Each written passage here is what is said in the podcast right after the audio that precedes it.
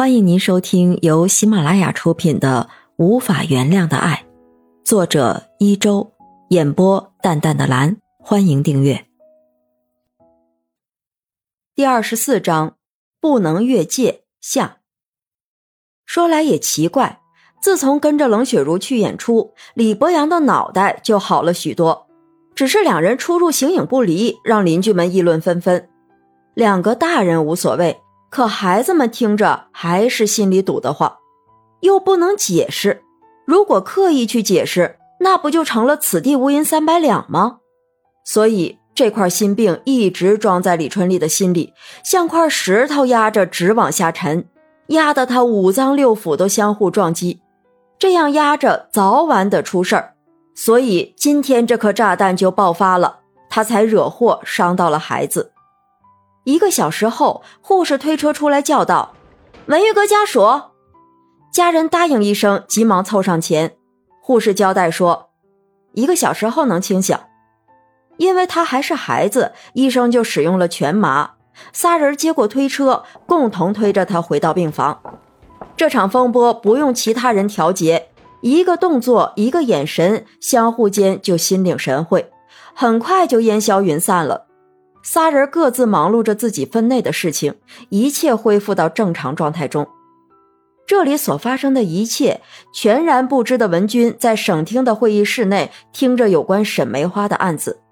这起案子与其他无头案同时搬到桌面上，省厅要求无论如何也要啃下这块硬骨头，责令文军回宣城协助调查此案。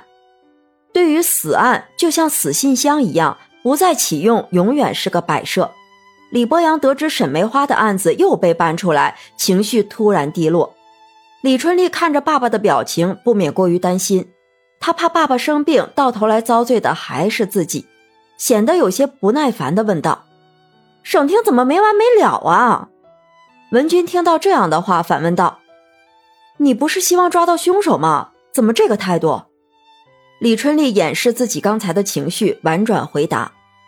三番五次也破不了案，却总是提起此事，让大家的心情都受影响，特别是爸爸。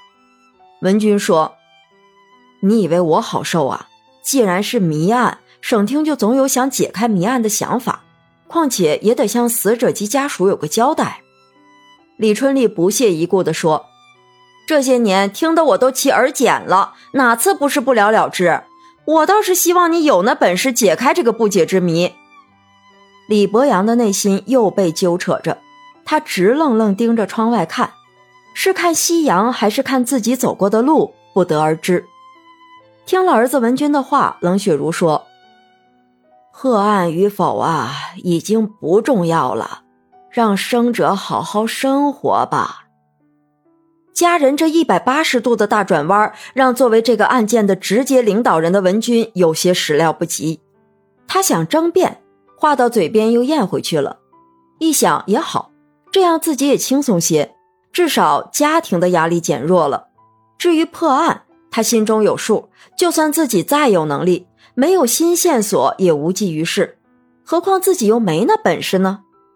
回到了刑警队的文军虽然是专案组组长，但从案件来说，无论他怎么否认，也无法改变刑警们心中的角色，那就是女婿要替丈母娘破案。他召集之前与此案有关人员开会，除了赵景都调走外，其他人等均到场。周景都说：“这个凶犯一直没在作案，刨除他已死亡的可能，咱们只能等他再次出现了。”王景思说：“也不是没这可能，也许他真的死了。”周景都嘲笑道：“给你个杆子，你还真往上爬呀！”大伙哈哈笑。文军说：“本不该派我回来，但我猜测领导用心良苦，打仗还需父子兵，这是逼上梁山呢。”周景都说：“按道理不会派你回来，但既然派了，就要执行命令。况且这个案子一直是咱们的心头病，也许你出现真有转机呢。”冲着大伙哼了一声的文军说道：“凶犯也知道心疼我吗？怕我为难吗？”话音未落，感觉怪怪的，身后像被人推了一把，脑海中闪现沈梅花的冷嘲热讽：“没想到吧？猛然站起来，扭头看的文君什么也没看到。他自言自语说：“邪性。”刑警队不惜重金寻找线索。有人听说是悬赏找证人，竟然到刑警队来认领赏钱。他说：“这把刀是我爷爷捡破烂时拾到的。”王警司问：“时间、地点、当事人？”这个人回答：“五年前的秋天，在城上城小区楼前的垃圾堆处捡到的。当时刀子上还有血字呢。”王警司问：“你爷爷呢？”那人回答：“三年前就去世了。